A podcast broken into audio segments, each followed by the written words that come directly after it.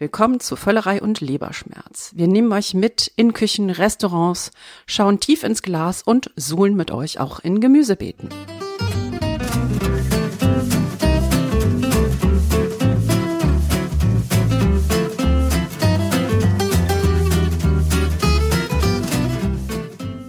Herzlich willkommen bei einer neuen Ausgabe von Völlerei und Leberschmerz. Bevor das hier aber so richtig losgeht, haben wir eine Premiere. Und jetzt kommt die Werbung. Zum ersten Mal haben wir einen Sponsor und das ist Blinkist. Blinkist ist eine App, in der du Zusammenfassungen von über 3000 Sachbüchern lesen oder hören kannst. Jede dieser Zusammenfassungen braucht ungefähr 15 Minuten deiner Zeit. Das Spektrum ist dabei wirklich groß. Es gibt Ratgeber, Wissenschaftsbestseller, Klassiker. Es gibt Lifehacks, Naturwissenschaften, Geschichte und das auf Deutsch und auf Englisch. Aber ich muss zugeben, ich war erstmal skeptisch ja, warum sollte ich mir ein Buch, das lang ist, zusammenfassen lassen von jemandem, den ich nicht kenne? Dann aber hatte ich eine längere Zugfahrt und danach dachte ich anders. Eigentlich ist Blinkist wie eine Serie bestens recherchierter Podcasts oder TED Talks. Ich habe zum Beispiel erfahren, dass der Wunsch, Bier zu brauen, ein ganz wichtiger Grund war, warum Menschen sich im alten Ägypten erstmals fest ansiedelten. Das ist zu finden in Tom Standages Buch Sechs Getränke, die die Welt bewegen. Ich bekam einen Einblick in die komplizierten Bündnisse, die Europa in den Ersten Weltkrieg trieben, durch Christopher Clarks Die Schlafwandler. Und ich erfuhr von Keith Ferrazzi und Tal Ras und ihrem Buch Geh nie allein essen, was die Begleitung zum Lunch mit beruflichem Erfolg zu tun hat. Sprich, ich habe mich ein wenig verliebt. Und zwar in Blinkist. Habt ihr auch Lust, Blinkist auszuprobieren? Dann haben wir da was für euch. Exklusiv für die Hörer von Völlerei und Leberschmerz haben wir einen Rabattcode. Ihr bekommt 25% Nachlass auf das Jahresabo Blinkist Premium und zwar, wenn ihr auf blinkist.de slash Leberschmerz geht. Blinkist, das schreibt man B-L-I-N K-I-S-T, dann .de slash Leberschmerz. Viel Spaß mit Blinkist und wir danken ganz, ganz herzlich für die Unterstützung unseres Podcastes. Und jetzt ist die Werbung vorbei. Bye.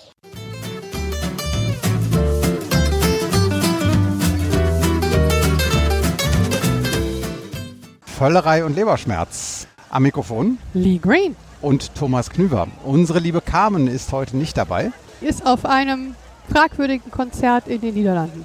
Weshalb fragwürdig? Das ist irgendwie so Yoga-Musik oder, oder also ich weiß nicht. Also Keine etwas Esoterisches. Ja, besser Carmen fragen. Wahrscheinlich wird aber auch sehr viel Alkohol getrunken, vermute ich mal. Und wir freuen uns sehr, dass wir Publikum heute haben. Dieser Applaus gilt natürlich, nee, gilt nicht uns. Schön wäre es gewesen, weil hier sind ungefähr 500 oder 600 Leute. Wir sind nämlich bei der Ausgabe, der Düsseldorfer Ausgabe des Dinner in White. Sorry, es ist Dîner en Blanc, Dîner äh, en parce que c'est Essen français. in Weiß. Äh, Genau, ein Dinner in Weiß. Äh, viele kennen es nicht. Zwischendurch hatte das Thema mal so ein bisschen Hype, so vor drei, vier, fünf Jahren ungefähr.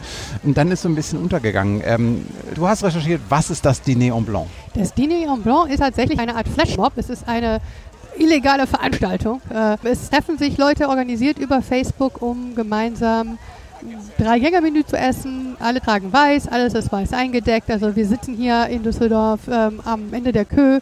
Um uns herum die ganzen Leute in ihren schönsten weißen Kleidern, alte Damasttischdecken von Uroma sind auf Tapeziertische drapiert und äh, Blumen und Kerzen und kein Plastikgeschirr. Es muss also alles wirklich schön sein und hochwertig. Und ja, der Ursprung liegt in 1988 in Frankreich, als ein Mensch, wo seine Gartenparty äh, so überlaufen war, weil er so viele Freunde hatte, dass er kurzfristig in den nahegelegenen Park Boulogne, rausge- glaub ich. Irgendwo in Paris, dieser Park, und da wurde kurzfristig diese, seine Gartenparty in diesen Park verlegt. Und seitdem äh, ist das eine regelmäßige Veranstaltung, aber auch international. Dabei muss man sagen, das Ganze hier ist nicht angemeldet.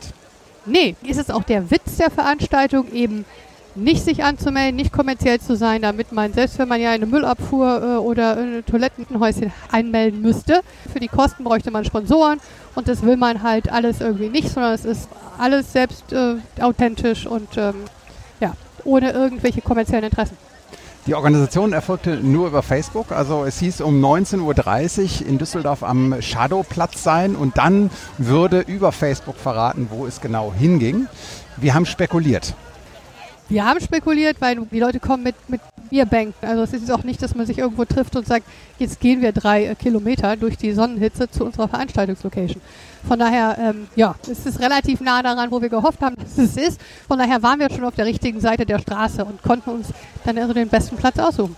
Genau, in den Shownotes äh, werdet ihr ganz wunderbare Bilder haben, weil tatsächlich standen wir hier mit unseren Autos genau so, dass wir, äh, ich glaube, wir waren der zweite oder dritte Tisch, der aufgebaut hat. Deshalb sitzen wir hier auch sehr, sehr schön an dem Brunnen. Und dann kam halt wie eine weiße Flut, wie ein äh, in die Freiheit entlassener Ärztekongress, kamen mir dann also hunderte von Menschen in, in weißer Kleidung mit Picknicktischen und Wein und Etageren und Kühltaschen. Das ist schon ein irres Erlebnis. Das ist ein irres Erlebnis und der Kern der Sache ist, man soll halt nicht alleine oder mit seinem besten Freund kommen und das mit seinem besten Freund feiern, sondern es ist halt so ein Social Dining Konzept. Ne? Kommen Leute zusammen, überessen und trinken und lernen sich kennen. Und deshalb haben wir ja auch zum Beispiel an unserem Tisch mal ganz wild Leute zusammen eingeladen, die sich noch nicht kennen und ähm, die aber alle so ein bisschen was zu Food zu sagen haben, weil Food ist ja in jedem Leben. Genau, und Essen bringt uns alle zusammen und deshalb werden wir hier mit ein paar Leuten sprechen. Ich glaube, man muss bereits eine weitere Tradition auch noch erwähnen. Die, die werdet ihr auch in den Shownotes sehen. So zwischendurch äh, können Tische immer das Signal geben und dann werden hier die weißen Stoffservierten geschwenkt, äh, rotierend über den Köpfen. Ein, ein wunderschöner Anblick. Das hatten wir jetzt schon dreimal. Und wir werden jetzt hier zum ersten Mal fotografiert auch. Das war schon auf Instagram. Übrigens. Äh, wir sehen ja auch ein bisschen komisch aus. Wir stehen hier irgendwie ähm, in unseren weißen Kleidern mit diesen schwarzen Kopfhörern. Ja. Ja, und ich mache jetzt auch nochmal hier eine Instagram-Story. Wenn ihr uns nämlich auf Instagram folgt, wir werden diese Instagram-Story auch noch behalten, so als Highlight. Und dann könnt ihr sehen, wie es äh, uns heute ergangen ist und wie das hier alles so aussieht, ähm, wenn man so einen Podcast versucht, bei einer öffentlichen Veranstaltung aufzuzeichnen.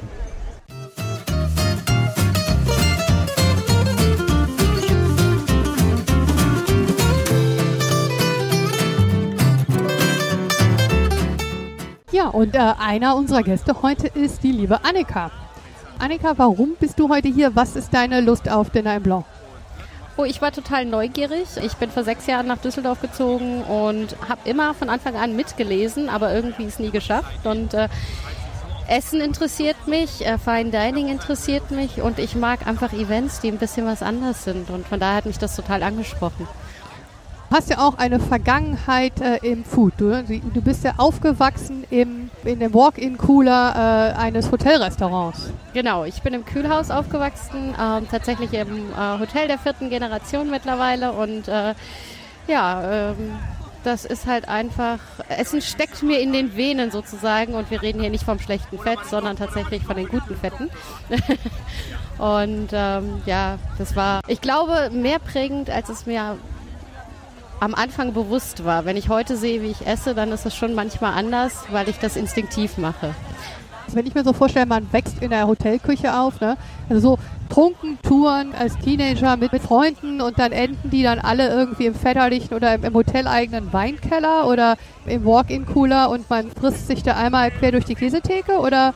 Tatsächlich, ich war zumindest äh, spät des Nachts sehr beliebt. Ähm, weil ich auch äh, sehr gerne dann Freunde eingeladen habe und äh, bin dann abends in den Walk-in-Cooler oder ins Kühlhaus, besser gesagt, wie es bei uns im Deutschen heißt, gelaufen und habe dort das Mise unserer Köche gestohlen, habe wild was zusammengemischt und ähm, tatsächlich bin ich ein ziemlich guter Mikrowellenkoch dadurch geworden. Man mag es nicht glauben, aber nur dank dessen, dass halt alles vorbereitet war, sehr zum Erzürnen unserer Köche, unseres Küchenchefs, ähm, der mich am nächsten Tag dann dementsprechend dafür gerügt hatte.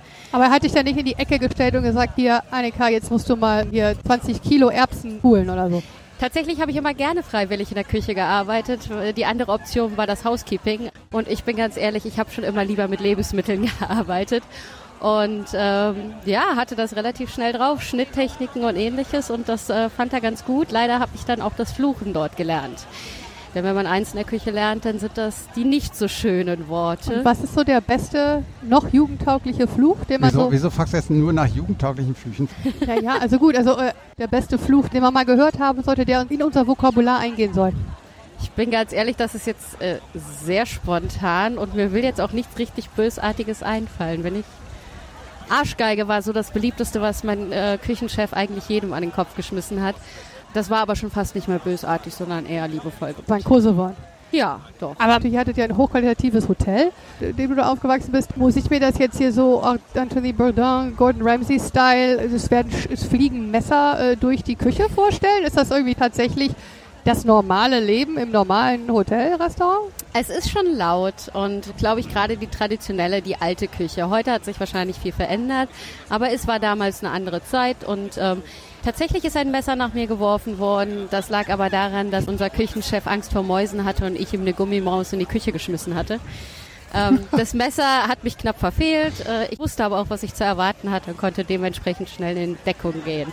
Ich habe mich sehr gut mit unserem Küchenchef damals verstanden, von daher äh, musste ich im Anschluss dann ein Bierchen ausgeben, dann war die Welt auch wieder in Ordnung. So ein Beruf, wenn der von den Eltern kommt, äh, ist ja ganz häufig, also den will man eigentlich gar nicht und den will man zutiefst. Bei dir, du bist erstmal in die Hotellerie gegangen. Ich tatsächlich, als ich aufgewachsen bin, habe ich gesagt, ich werde nie Hotel machen, weil äh, die Zeitintensivität, die meine Eltern oder das, was meine Eltern an Zeit da reingesteckt haben, das konnte ich nie so nachvollziehen wollte was anderes machen, habe aber irgendwann festgestellt, dass ich sehr gut darin bin, Gastgeber zu sein. Und das hat mir auch gefallen, diese Rolle. Und ähm, mit Sicherheit nicht die ganze Zeit in der Küche zu stehen, aber für Menschen da zu sein und zu sehen, äh, wie ich sie ähm, durch ein gutes Erlebnis begleiten kann, das ist tatsächlich was, was ich gut kann. Und deswegen bin ich auch in der Hotellerie dann erstmal eingestiegen. Und jetzt macht sie großartiges Gastgebertum bei unseren Kochbuchclubs, bei Gartenfesten oder heute hier am Aber du bist nicht mehr in der Hotellerie. Nein, tatsächlich bin ich nicht mehr in der Hotellerie. Das liegt leider daran, dass es sich als Angestellter in der Hotellerie nur sehr schwer leben lässt, wenn man irgendwann auch mal seine Altersvorsorge denken muss. Ähm, und ähm, das ist sehr traurig, aber es ist die Realität und ich denke, dass wir viel in Deutschland noch verändern müssen, dass das ähm, besser wird, weil es kann einfach nicht sein, dass ein Familienvater, der so viel Zeit und in der Gastronomie arbeitet man lange Zeiten, in der Küche steht oder im Service steht, nach Hause kommt, kaum Zeit für die Familie hat und dann aber auch einfach nicht das Geld hat, um das monetär auszugleichen, dadurch, dass man jetzt was Schönes machen könnte.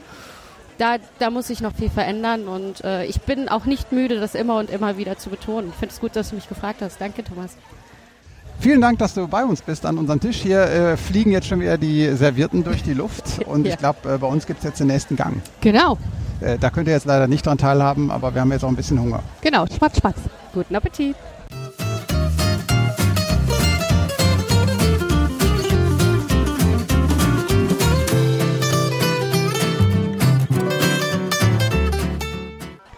So, inzwischen haben wir jetzt, was haben wir, kurz vor zehn. Es ist übrigens immer noch sauwarm hier. Ne? Aber die ersten Kerzen sind angegangen, Lichterketten, Windlichter, Solarleuchten. Es sieht aus wie im Märchenland. Es ist echt sehr hübsch. Und hier kommt eine Dame vorbei, die hat eine Hortensie und Efeu im Haar. Man muss wirklich sagen, die Leute geben sich Mühe, das ist der Knaller. Ja, äh, total irre, auch was so äh, Kleidung anbetrifft und so weiter. Gerade hatten wir einen kleinen Disput, liebe die. Ein Disput. Achso, ja, äh, ich habe nur bemerkt, wenn ich hier so äh, stehe und äh, meinen Blick schweifen lasse, es ist eindeutig Weißwein hier, ist angesagt. Die Leute trinken Weißwein. Mir ist bislang einer entgegengekommen mit einem Glas Rotwein. Naja, aber wir haben heute auch jetzt sicherlich immer noch so um die 28 bis 30 Grad. Zwischendurch hatten wir heute 36 Grad. Da trinkst du ja auch nicht wirklich einen Rotwein. Ja, aber sag das mal den Menschen in der Toskana, dass die irgendwie keinen Rotwein trinken Die sollen. kühlen ihren Rotwein, oder? Nicht wirklich, nee. Nicht? Also, nö. Ich weiß jetzt nur zum Beispiel, dass es einen fantastischen perlenden Lambrusco gibt, den man dann halt tatsächlich kalt stellt. Den finde ich auch sehr, sehr lecker zum Grillen. Aber ansonsten äh, ist es, glaube ich, so, dass man ja bei so einer Temperatur lieber was Kaltes trinkt und da trinkt man dann halt einen Weißwein. Ja gut, also jetzt klar, wenn Rotwein wirklich warm ist, dann wird der schwer und fast nicht trinkbar. Dann wird der so richtig so, uff. Ähm, aber du, du kühlst den nicht wie Weißwein. Du bringst den so auf 28 Grad und dann ist fein. Also je nachdem, was man auch natürlich isst. Ne? So hier Quiche und Flatbreads und dahinter. Ja, Quiche ist das Pizza. neue Weiß hier, muss man sagen. Ich glaube, das liegt auch einfach daran, es ist natürlich gut zu transportieren. Ne? Es ist gut genau. ein perfektes Picknickfood, was jetzt so ein bisschen eleganter ist als einfach nur belegte Brote. Wir sind fündig geworden. Unsere Carmen ist heute nicht mit dabei, aber wir haben hier eine andere Carmen und äh, die ist zum neunten Mal hier, oder? Uh, neuntes Mal. Ich weiß gar nicht, ich habe nicht mitgezählt. Es sind schon so viele Jahre, die ich herkomme. Auf jeden Fall sind es schon sehr, sehr viele Jahre. Und also das Dinner. Blanc gibt es seit neun Jahren in Düsseldorf. Ja, das daher. kann schon sein. Vielleicht ist es das achte Jahr oder sowas. Es war ganz spannend, als ich davon das erste Mal gehört hatte und dann habe ich versucht davon herauszufinden, wo es ist. Das war damals ganz aufregend, aber es sind mittlerweile einige Jahre. Das war das denn damals auch schon so voll? Also wir haben jetzt irgendwie mal geschätzt, wir sind so um die 600 Leute heute. War das dann am Anfang auch schon so eine große Gruppe oder ist das sehr das stark ist gewachsen? Ganz interessant. Also wir haben uns die Frage auch gestellt. Wir haben hier eben gesessen. Hier ist das, das ist ja eines der schönen Sachen. Man sitzt hier und lernt irgendwie seine Nachbarn kennen. Wir haben also die ganze Gegend, die ganze Gruppe hier kennengelernt. Wir haben uns auch darüber unterhalten. Also wir würden sagen, dass es mittlerweile schon mehr Leute sind. Das ist schon der Eindruck. Was wir uns auch gefragt haben, ist, ob es halt äh, mehr Düsseldorfer sind oder ob es immer noch viele Leute von auswärts sind, weil früher vor fünf, sechs, sieben Jahren, da kann ich mich dran erinnern, da waren eben auch Menschen, die kamen bis von Münster hierher. Die hatten sich tagelang vorbereitet, die waren ganz aufgeregt, die hatten das ganz sorgfältig aufgebaut. Es war wunderschön zu sehen. Ja, und das hatte damals ein ganz großes Einzugsgebiet. Und das hier, vielleicht sind das wirklich 600 Düsseldorfer oder Leute aus der näheren Umgebung. Das kann gut sein. Also ich habe mich ja gefragt, wir leben jetzt in Instagram-Culture, ne? Und es sind ja schon sehr viele junge Damen mit Blumen im Haar, die Instagram-Stories machen. Also das muss man ja sagen, ist ein großer äh, Bestandteil dieses Events. War das auch immer schon aber so durchmischt? Weil das ist ja eigentlich das Schöne. Da sind, äh, wie hier hinten sitzt ein Kind, das ist vielleicht sechs, da sitzt ein Junge, der ist acht. Da sitzen äh, so alle Generationen zusammen. Ja, genau. Äh, oder ist das irgendwie so, jetzt wird es jünger wegen des Mediums und weil es so schön pittoresk ist? Nee, tatsächlich ist es so, dass es schon immer bunt gemischt war, alle Altersgruppen waren oder ganze Familien mit verschiedenen, also mit allen Generationen da war. Das konnte man schon immer sehen. Aber natürlich hast du recht, wenn du sagst, äh, du siehst hier viele Instagram-Profis. Das ist natürlich ein Instagrammer, ein echter Influencer oder ein echter Instagrammer muss ja was zu erzählen haben. Das ist natürlich das geborene Event, hierher zu kommen. Es ist Düsseldorf, es ist eine traumhafte Location. Die Menschen geben sich hier wahnsinnig viel Mühe. Das ist natürlich der richtige richtige Ort. Das ist natürlich tatsächlich so. Also das, das habt ihr richtig gesehen. Und was habt ihr hier zu essen mitgebracht? Wir müssen ja mal in Töpfe gucken. Ne? Also ich sehe Kirschen, ich sehe, oh, Tortilla. Ja. Richtig. Bist du Spanierin, Carmen? Ja, Tada? das ist richtig. Ja? Also wir haben unser Essen zur Tradition gemacht, weil es ist ja immer im Sommer, es muss was Leichtes sein. Oder wir finden, es sollte mal was Leichtes sein, dass man eben wie bei Tapas ein bisschen hiervon und davon nehmen kann. Das wechseln wir dann über die Jahre, aber der, der Charme an Dinner en Blanc ist ja, dass man sich die Mühe gibt und selber etwas kocht und sich ein paar Gedanken macht. Das tun wir. Und wir haben halt dieses Jahr ähm, eine typische spanische Tortilla mit dabei, also Tortilla Española. Wir haben einen Salat mit Kichererbsen, aber wir haben auch Hummus mit dabei und äh, Falafel und Salate. Wir haben, was haben wir denn als Nachspeise gemacht dieses Jahr? Ähm, ein Joghurt mit Himbeeren und Granatapfel mit ein bisschen Honig und dann zerstoßenen Walnüssen. Also wir haben ihn noch nicht gegessen. Ich hoffe, es wird ganz gut. Ich er, wollte, er ist noch gekühlt. Was ja die zweite Ebene immer ist, äh, ist ja die Frage, wie kriegt man das Zeug denn hier hin? Oh, ja, sehr gute Frage. Also wir haben in einem der ersten Jahre das Glück gehabt, dass wir einen Freund hatten, der einen ganzen Laster hatte. Da sind wir mehrere Leute gewesen und wir haben einen Laster gehabt, den wir hier abgestellt haben und dann haben wir wirklich wie bei einem Umzug die Sachen transportiert. Aber ähm, also das ist sicherlich nochmal etwas, wenn ihr das nächste Mal Dinner en Blanc macht, dann kommt ihr vorher und dann filmt ihr die ganzen Leute, die entweder schwitzend und äh, schwer bepackt hier mit dem Bollerwagen vor euch tragen oder wir haben unser Auto genommen und bis oben unter das Dach vollgeladen die Leute kommen auf dem Fahrrad, die Leute kommen mit dem Rucksack. Also es gibt alle Arten. Hauptsache, du bringst die Sachen hierher. Aber man sieht schon, das hat sich tatsächlich über die Jahre professionalisiert. Die Leute haben vielfach Klapptische, ob es so Biertische sind oder von anderen so schöne Klapptische. Ähm, sie haben eben die Bollerwagen, sodass sie die Sachen gut mitnehmen können. Also man gibt sich Mühe. Ja, ich würde sagen, äh, vielen Dank. Ihr habt euch auch wirklich Mühe gegeben. Ein sehr schöner Tisch. Und äh, Danke. wir können auch eigentlich nur allen sagen, kommt mal zu einem äh, Diner en Blanc vorbei. Und schaut mal, ob es ein Diner en Blanc in eurer Stadt gibt. Weil es ist ja jetzt nicht nur ein Düsseldorfer Event. Gibt es international, gibt es auch in Berlin, gibt es in München, gibt es in Hamburg, gibt es in Hannover. Einfach mal googeln, Diner en Blanc, euer Stadtnamen eingeben.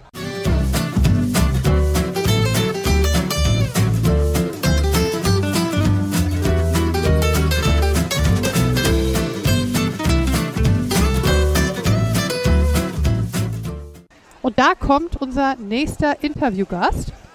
Weiß er das eigentlich schon? Das weiß er jetzt. Kriegt er jetzt gleich gesagt, weil er hinter seiner Kamera vorbeikommt. Wir haben nämlich ja ganz wie gesagt nach dem Stil des äh, Social Dining Leute äh, zusammenbringen, die sich nicht kennen. Thomas hat äh, vier Leute mitgebracht. Ich bin zu fünft gekommen, beziehungsweise ich habe Annika mitgebracht und Annika hat zwei Finnen mitgebracht. Drei Finnen. Drei Drei. Finnen. Noch ein Drei. Weinli? Ja, noch ein Wein bitte. Gut, dass ich nur mit dem Fahrrad bin. Meine Herren. So, und wir hatten jetzt gerade schon was Finnisches und jetzt reden wir über finnisches Essen. Absolut. Carol, Hi. thank you for joining us today. Thank you very much for inviting. Yeah, you've been in Düsseldorf for Uh, seven, eight months now. your first social dining experience. Definitely, definitely.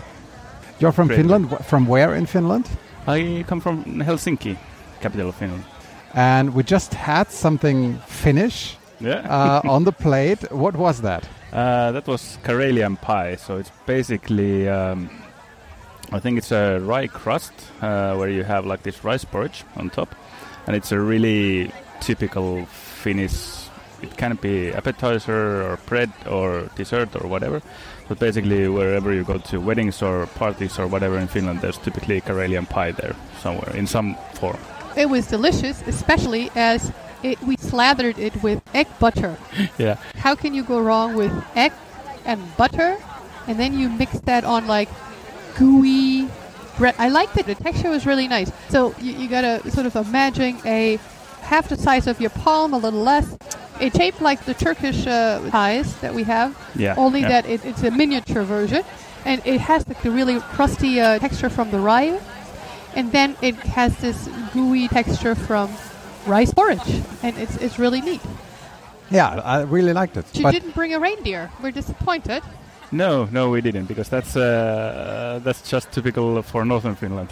so, and it was it would have been hard to come uh, take it from uh, Finland to here today because we were able to bring the Karelian pie, but the reindeer on a plane that would have been difficult.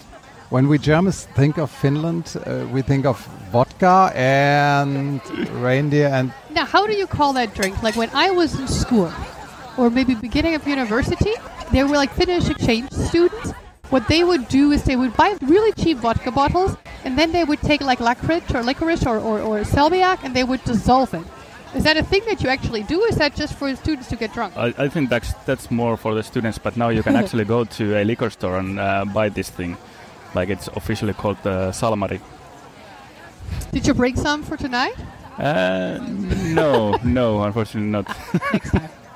uh, what, what else is there? What do you eat in Finland? Uh, that's the hardest question because for me to say what is like the Finnish food culture, that's difficult to say. But um, like all kinds of th- stuff. But what I really like about Germany, this is for for me. I love the food culture here better. So basically, what I eat in Finland, it's quite close to what I typically eat here. Well, it's Menu, so to all speak. these, uh, let's say, meat and sausages and this kind of thing is really co- close So to my the heart. hearty, Yeah, hearty stuff.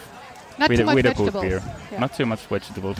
Good beer, good sausage. That's that's the thing for me. But wouldn't you think that? I mean, because Finland, you're up north. There's like, I mean, there's not much agriculture going on there. Like, do you have tomatoes that would grow in Finland? Probably not. Although we we do we do, but they are really seasonal. So Yeah. you have like the certain period of the summer when you, you really like have fresh stuff, but the rest of the year it's yeah coming from elsewhere, or it's grown in these houses. I don't know what you call them, but greenhouses. yeah, greenhouses. Yeah, mashed potatoes with fish, with meat, and Ooh, do you have pickled fish? I love pickled fish. uh, that's debatable whether it's good or not. Anything that's pickled or fermented is the core competency of uh, Lee. I have not pickled fish yet, but you're giving me an idea. Uh, so, thank you for being here. Thank you for serving us this uh, beautiful cakes. Yeah, and thank you um, inviting. I hope you enjoy your time in Germany. I will, and I have so far. Thank you. Thank you. Und wenn es kein Dinner Blanc in eurer Stadt gibt und ihr findet, das klingt gut, einfach selber machen. Hashtag einfach machen. Und in diesem Sinne, wir wünschen euch guten Appetit.